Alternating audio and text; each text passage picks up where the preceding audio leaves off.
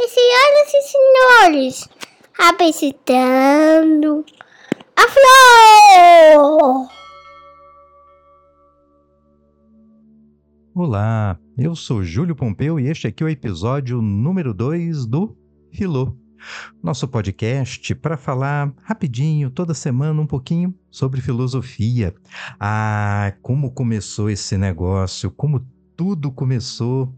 Quando a gente fala de filosofia, lembra logo de gregos, provavelmente atenienses, provavelmente Sócrates, Platão, Aristóteles, os grandes expoentes da antiguidade, os gigantes do pensamento filosófico da antiguidade.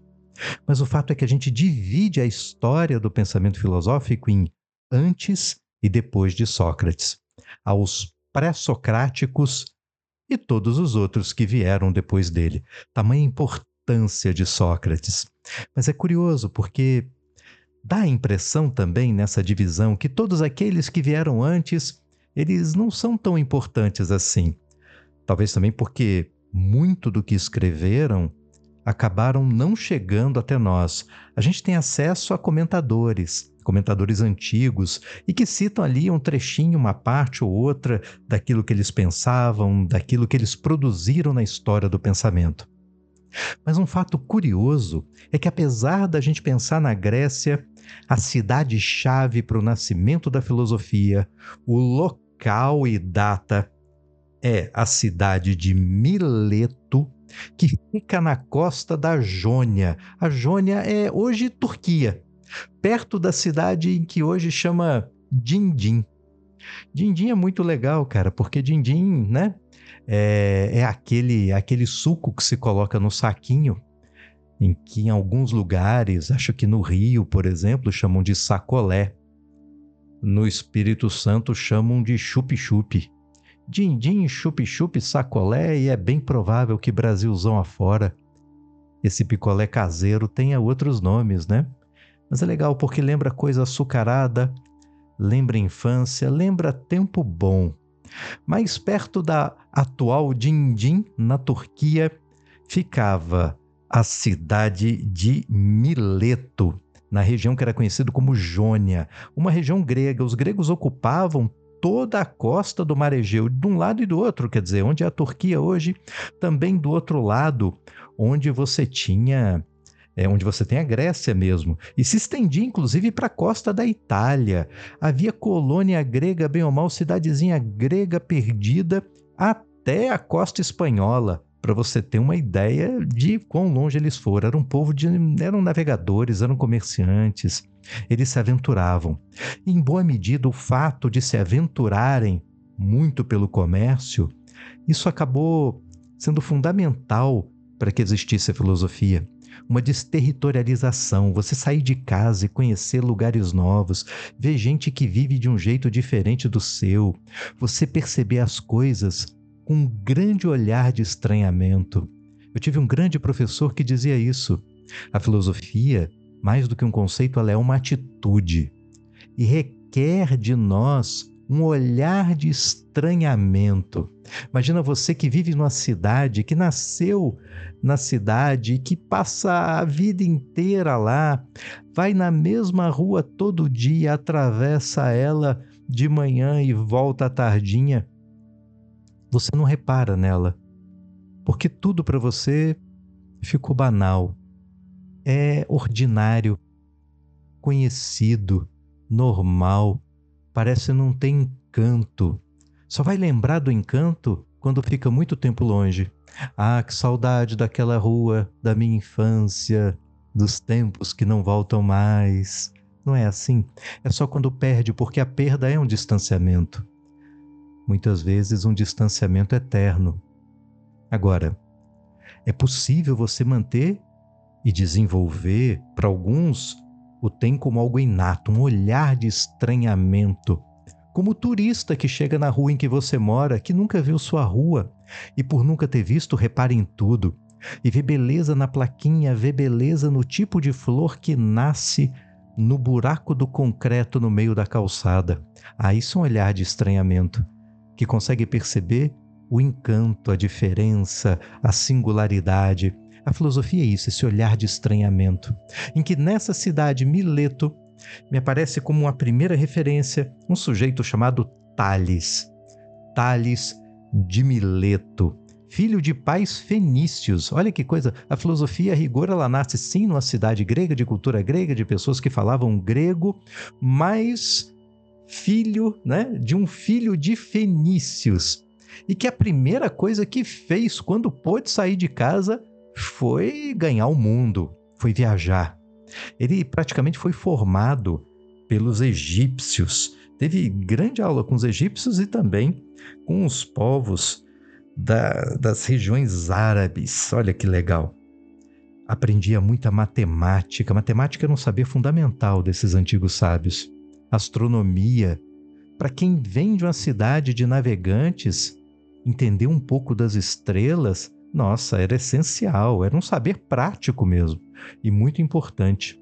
Mas o engraçado é que ele volta para Mileto e não usa esse saber de observação das estrelas num sentido muito prático, não. Na verdade, o Tales era acusado de algo que é muito comum se acusar filósofos hoje em dia.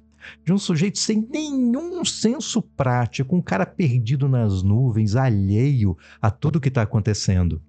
Inclusive, os antigos contam uma anedota em que Tales, andando pela rua, cai dentro de um buraco, um buraco fundo, e fica preso lá.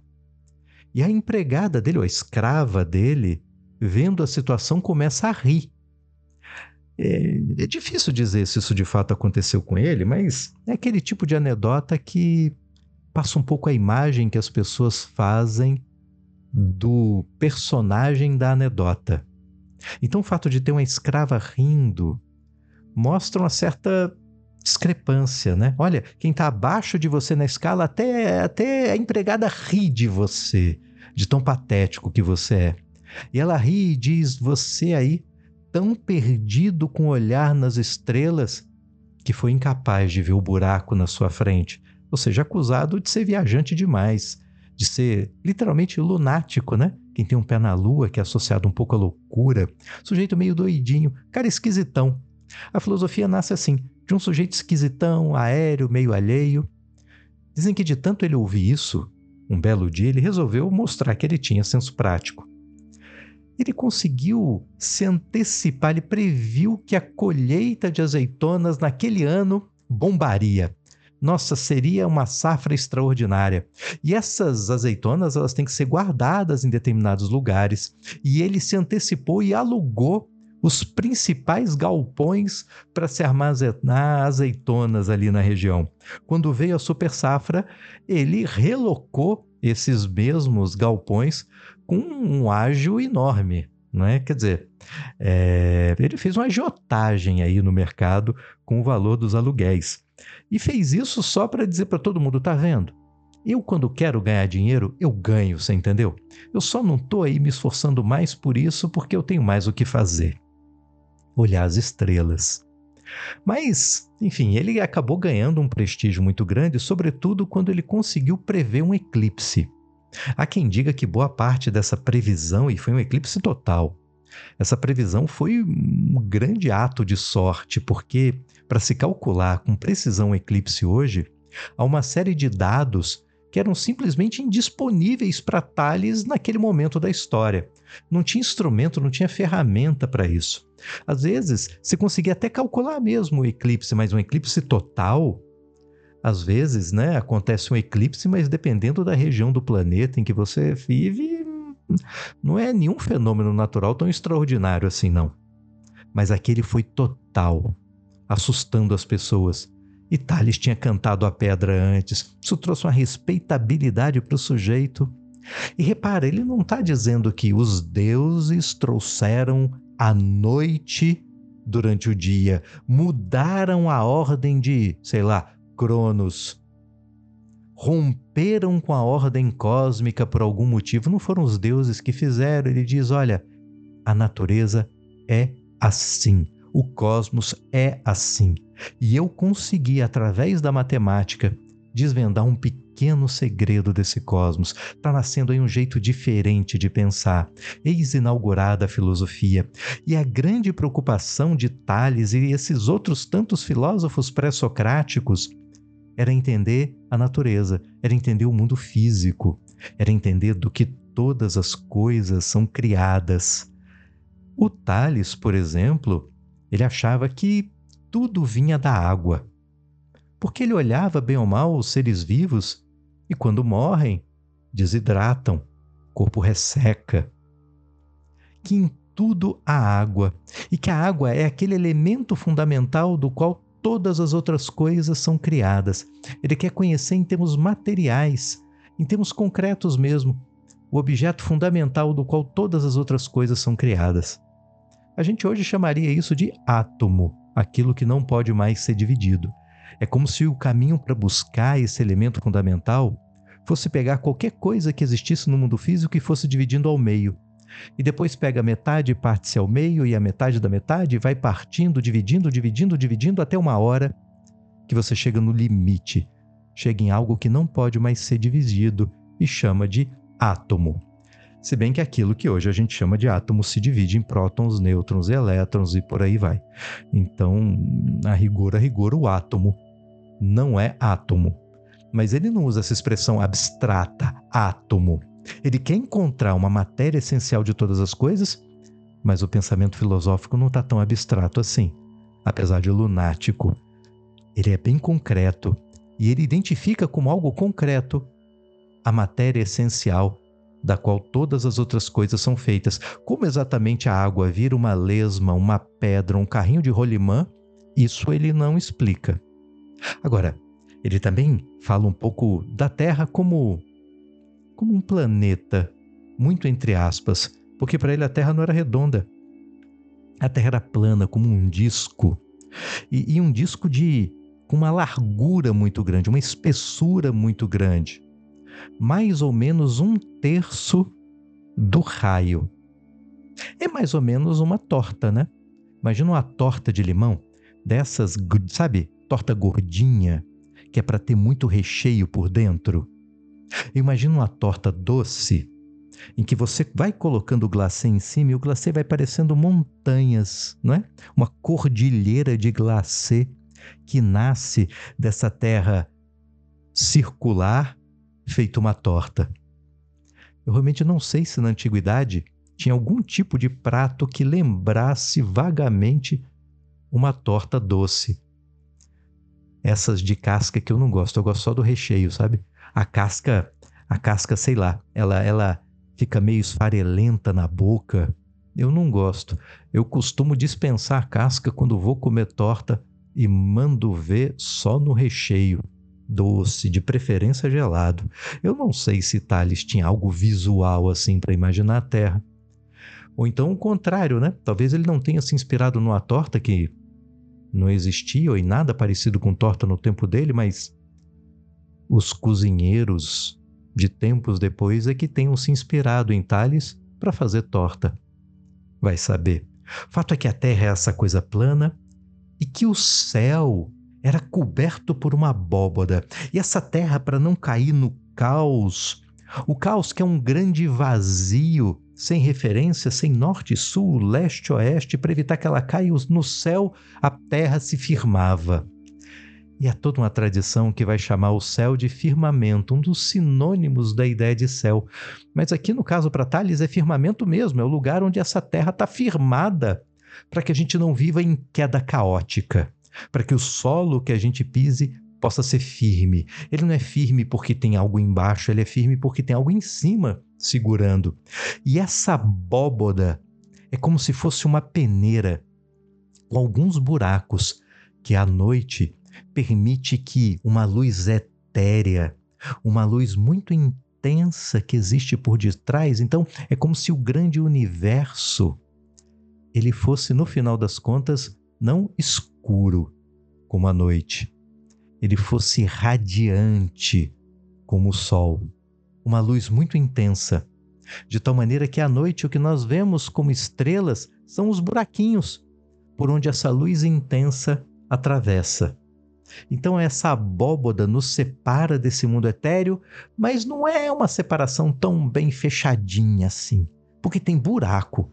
Então tem coisa que passa de lá para cá pelo buraco e coisa que daqui deve passar para lá também, por esse mesmo buraco das estrelas. Eis o Tales, Tales de Mileto, mas Tales não é o único cidadão nobre de Mileto, tem outro, Anaximandro. Anaximandro, ele é 20 anos mais novo que Tales, foi aluno do Tales.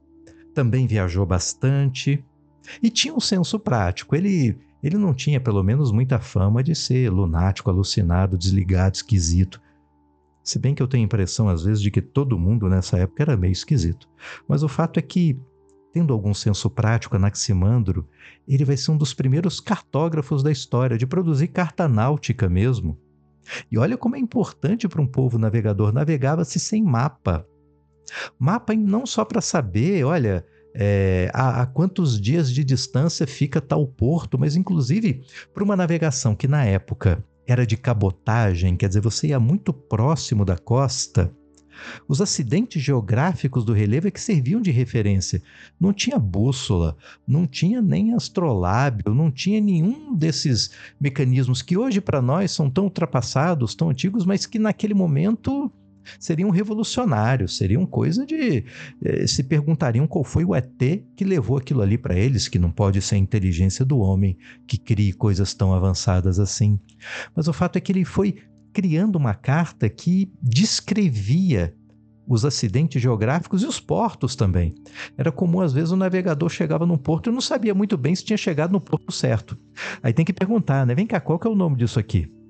E Thales dava uma descrição na carta, no mapinha dele, dizendo: olha, tal cidade tem um porto com farol desse jeito, um pier é, com aquela cor. Então, isso tudo ajudava muitos marinheiros a se encontrarem ali no meio do caminho. Mas o mais interessante de Anaximandro, para além da história da cartografia, e eu acho que os geógrafos nem devem se lembrar dele, coitado, o fato é que ele discordava um pouquinho do professor dele e dizia: Olha, Thales, eu não acho que as coisas do mundo físico são feitas todas de água, porque água já é um elemento do mundo físico. Água já é um produto. E ele tinha muita dificuldade em imaginar que a água possa fazer coisas tão diferentes umas das outras. Ele puxou a seguinte hipótese: talvez aquilo que do qual todas as coisas são feitas, a arqué das coisas. A palavra grega é essa para o que eles buscam: arqué. Qual é o elemento fundamental de tudo? Pois a arqué das coisas do mundo não pode coincidir com nada que exista pronto e acabado no mundo.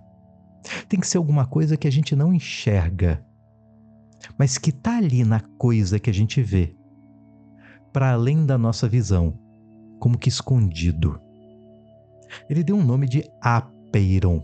Apeiron. O Apeiron é uma coisa etérea, é uma coisa invisível, mas que é matéria. Uma matéria que a gente não vê, a matéria fundamental da qual tudo é criado.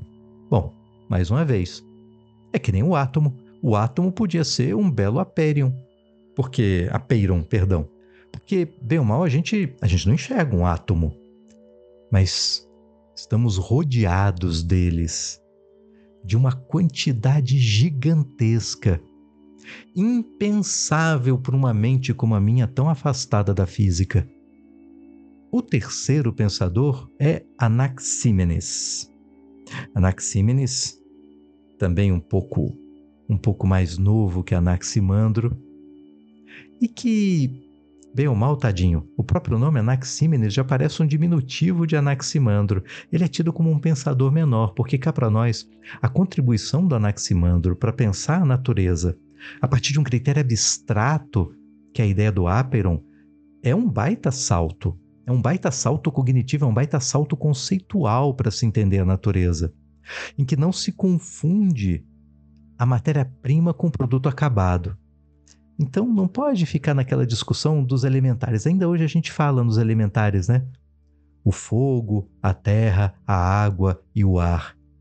Nenhum deles pode ser elementar, porque todos eles são o efeito dessa matéria elementar. O efeito desse arqué. O arqué, portanto, tem que ser algo que a gente simplesmente não vê. E se a gente não vê, se a gente não pode experimentar sensivelmente, o único caminho para entender o que é essa matéria essencial de todas as coisas e como ela se transforma em todas as coisas, aí sim que a gente pode experimentar sensivelmente. O único caminho é o do entendimento, é o do pensamento, é o da abstração. E assim a filosofia vai ganhando o seu local de descobertas, que não é propriamente na experiência empírica, vendo as coisas, tocando, cheirando, degustando, como um cientista que prova o mundo para saber do que o mundo é feito. Aqui o mundo vai ser pensado. O local da criação de conceitos, do surgimento de conceitos, vai ser no esforço intelectual e que pode até mesmo dispensar a visão das coisas. Belmal não foi isso que Thales fez quando calculou o eclipse? Belmal ele, ele não tinha instrumento sofisticado e muito menos foi até o Sol ou a Lua para poder saber quando que o alinhamento ia acontecer. Não, ele pensou. Foi só com o cogito, com a razão e com a capacidade de cálculo e a matemática que ele aprendeu, sobretudo com os egípcios.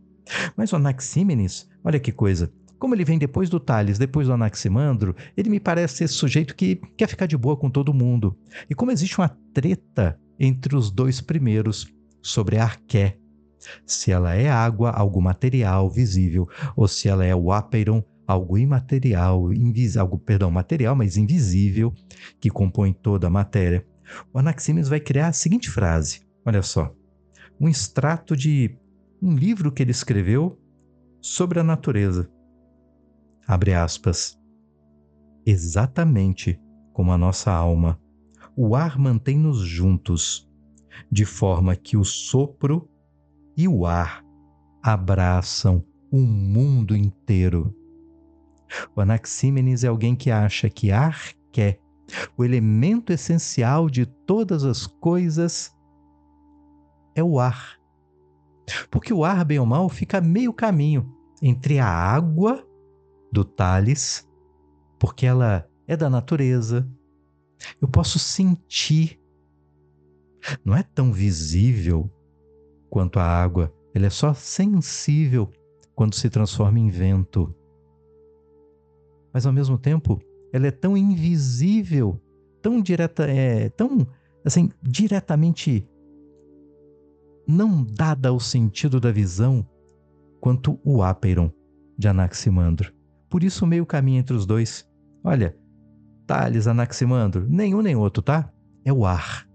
É o ar que forma todas as coisas. E mais, há um princípio entre o calor e o frio, entre a condensação e a rarefação.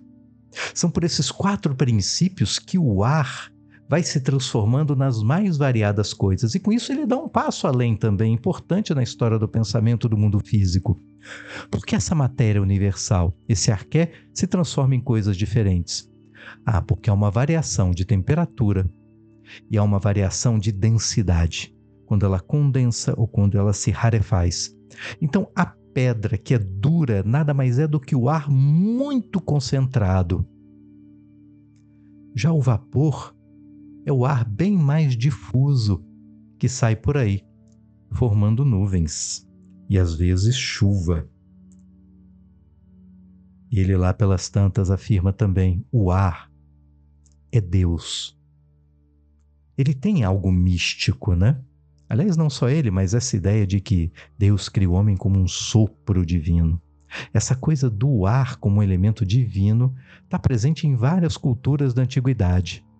Mas aqui ele está atribuindo a esse elemento fundamental não só aquilo do qual todas as coisas são feitas, mas também um certo princípio ordenador da natureza, que faz não só com que exista o elemento fundamental, mas que ele se organize de uma determinada maneira. E é isso que significa, bem ou mal, atribuir um papel divino. Esses princípios de quente e frio, de condensação e rarefação não são fruto do acaso, não são fruto de uma aleatoriedade natural, são fruto de uma ordem natural. A natureza é ordem, a natureza é cosmos. É preciso que haja um princípio legislador do cosmos para fazer do cosmos a ordem que ele é. Isso é a característica divina. A gente chamaria de leis da física. Outros podem manter mesmo o caráter divino e dizer: é Deus que faz do mundo, que faz da natureza, ela ser como é. Seja ela na forma de torta de limão, com grandes montanhas de glacê, ou seja na forma de uma bola redondinha de futebol de basquete quicando por aí. Não é legal? Não é legal?